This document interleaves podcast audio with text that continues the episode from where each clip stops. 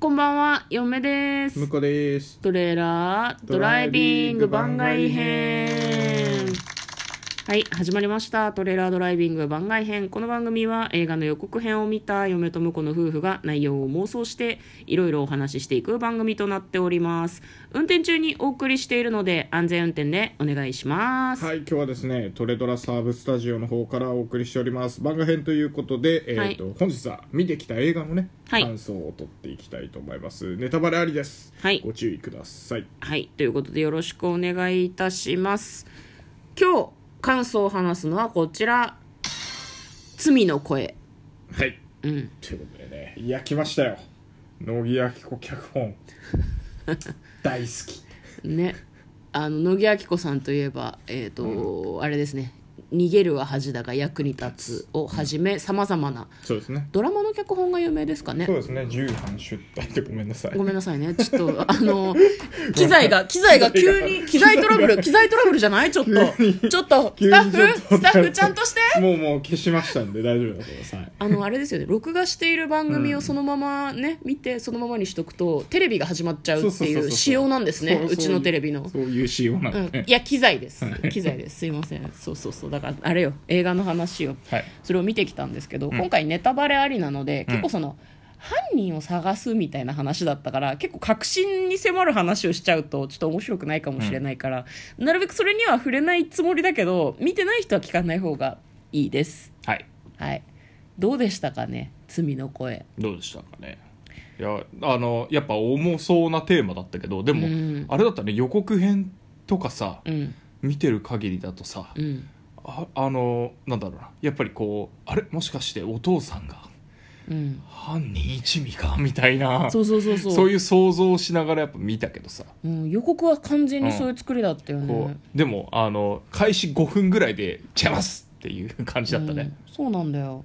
なんかもしかしてって思うと違うっていうのがなんかあんまり引っ張らずにさすぐ提示されてるよね。そうなんだよね。なんかあのやっぱり、えー、とは犯人をうん探せっていう、犯人を探せってちょっとなんかね、うん。軽いゲームみたいだけど犯人を見つけるためにこう、うん。真相をね解き明かしていくからやっぱ謎がいっぱいあるわけでうん。その都度こうなんていうのもしかしたらみたいな提示をしていかないといけないんだけど、うん。割とミスリードになりそうなところは結構早い段階でそっちじゃないよってちゃんと提示してくれるから、うん。迷うことなく見れてよかったですね。ねなんかこうなんだろうそうそういうそわそわ感とかも普通は楽しむのかもしれないけど、うん。あそっか違ったんだみたいなのとかも楽しい部分なのかもしれないけどなんかそういう余計なハラハラがなくてすっきり見れたなとはちょっと思ったよね。うん。その辺はなんか脚本なのか演出なのかわからないけど、うん。あのーだからすっきり見れてよかったですね。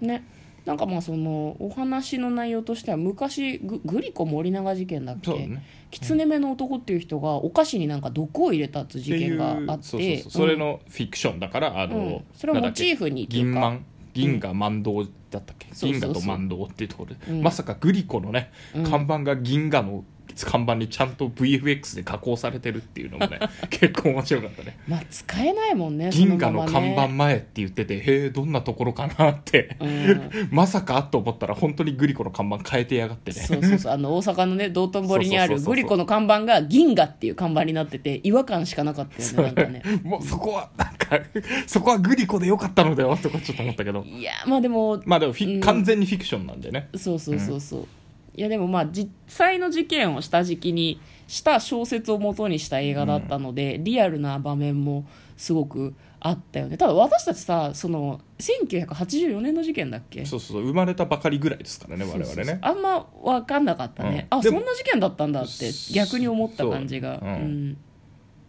あのあの事件をきっかけにあこれまあ多分前妄想した回で話したかもしれないけど、なんかお菓子のパッケージが結構厳重になったんだったような気がするんだけど。うんなるほど。ね。まあでも確かにそうそういう描写もちょっとあったね。うん、あったあった、まあ、その、まあ、あれね。確か星野源が、えー自分の声をその犯罪の予告？ななんだろう場所を指示するみたいな声を録音されて、それを実際の犯行に使われてしまってたんだよね子供の時に、うん。で小さかったから5歳とかだっけね、うん。もちろん覚えてなくてそのテープを天袋から見つけてびっくりするっていうところから話が始まっていくんだけどそこがあれだよね最初に話してたお父さんがもしかして犯人って思ったらそうじゃなくてそこからこのテープなんで撮られたのか誰が撮ったのかっていうのを探していくみたいな感じの話だったけど、なんか星野源と同時に新聞記者の小栗旬も同じように事件を調べてて、なんか途中まで2人が出会わないのもなかなか面白いなと思った。それぞれね追ってる情報でこう見てるこっちはね両方の情報を掛け合わせて、あれこれはもしかしたらあれはとか想像するんだけどうん。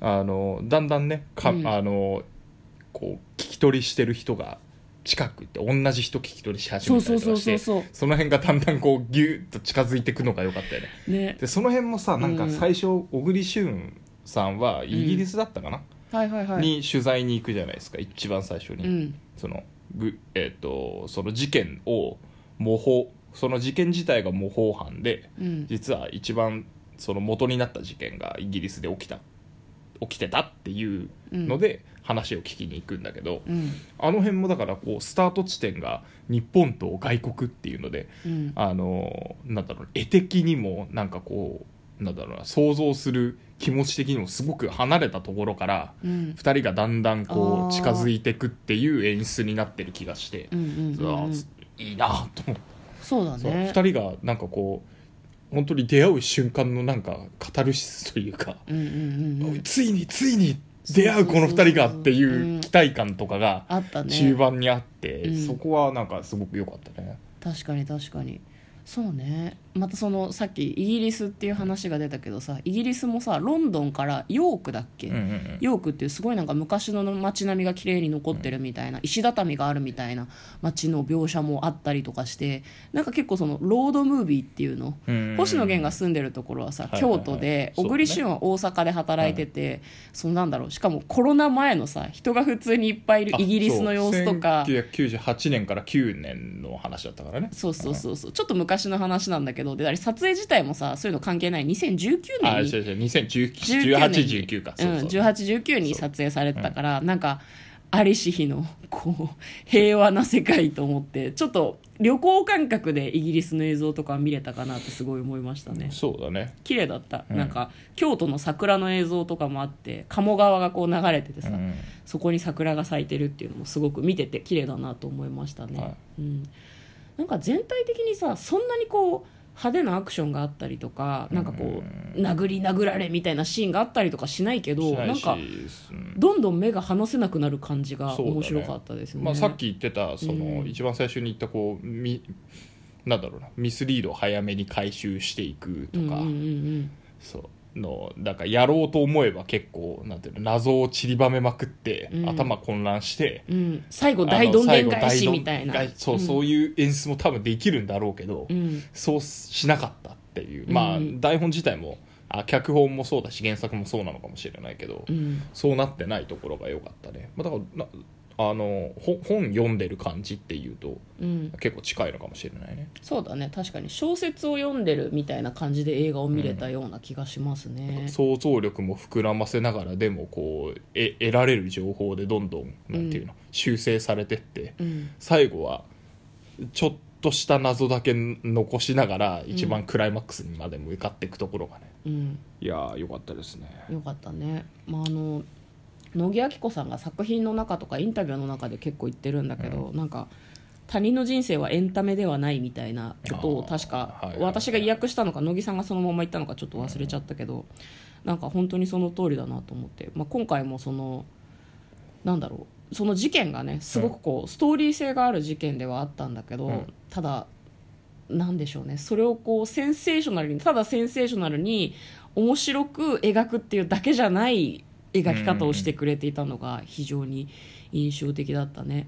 うん。まあ、あとそのど、はい。うん、ち一押しシーンはどうでしたか？一押しシーンはね、えっと、最後の方になんか犯罪に巻き込まれた女の子の弟さんが大人になって出てくるんだけどすごくこうなんだろう生活が困窮したりしてて非常に追い詰められてるんだよねでそのその人も実は犯罪に自分の声を使われた子供の一人だったんだけど、その話をしてる時にすごい苦しそうに話すから額にものすごい太い青筋が立ってるんだよね。あでなんかうわすごい青筋立つなと思ってでも辛さが際立つって。この人こういう顔の人なんだと思ったら次出てきた時青筋立ってなくてあれは出せるんだと思って。でさらにお母さん生き別れたお母さんに会ったっていう時に「お母ちゃん!」って言った瞬間に額に細かい青筋がいっぱいパーって立って太いやつじゃないやつも出せるんだと思って。すごいあれ。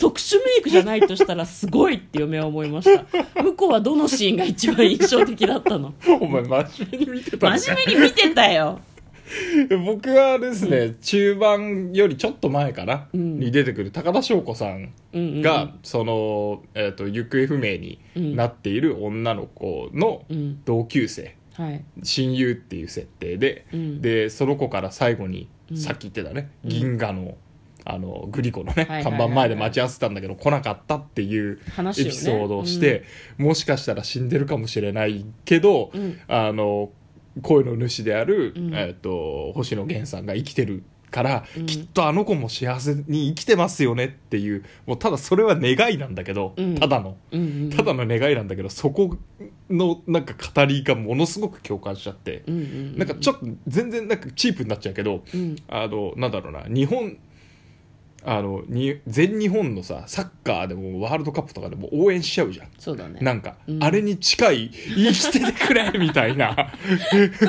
本当に勝ってくれみ心たいな。からの応援の気持ちを感じたしそうそういうね。共感をしてしまってそこがすごく良かったですね。わかりました。なんか淡々としてるけどすごくいい映画だったね。いい映画だったですね。なんかね。これがね、うん。うんぜひね劇場で見た方がいいと思います、うん、細はかい音とかね、細かい演技とか映画で見た方がいいと思いますので、はい。ということで今日は「罪の声」の感想をネタバレありで向こうと話してみました。嫁と向こうのトレーラードドライビング番外編もあったね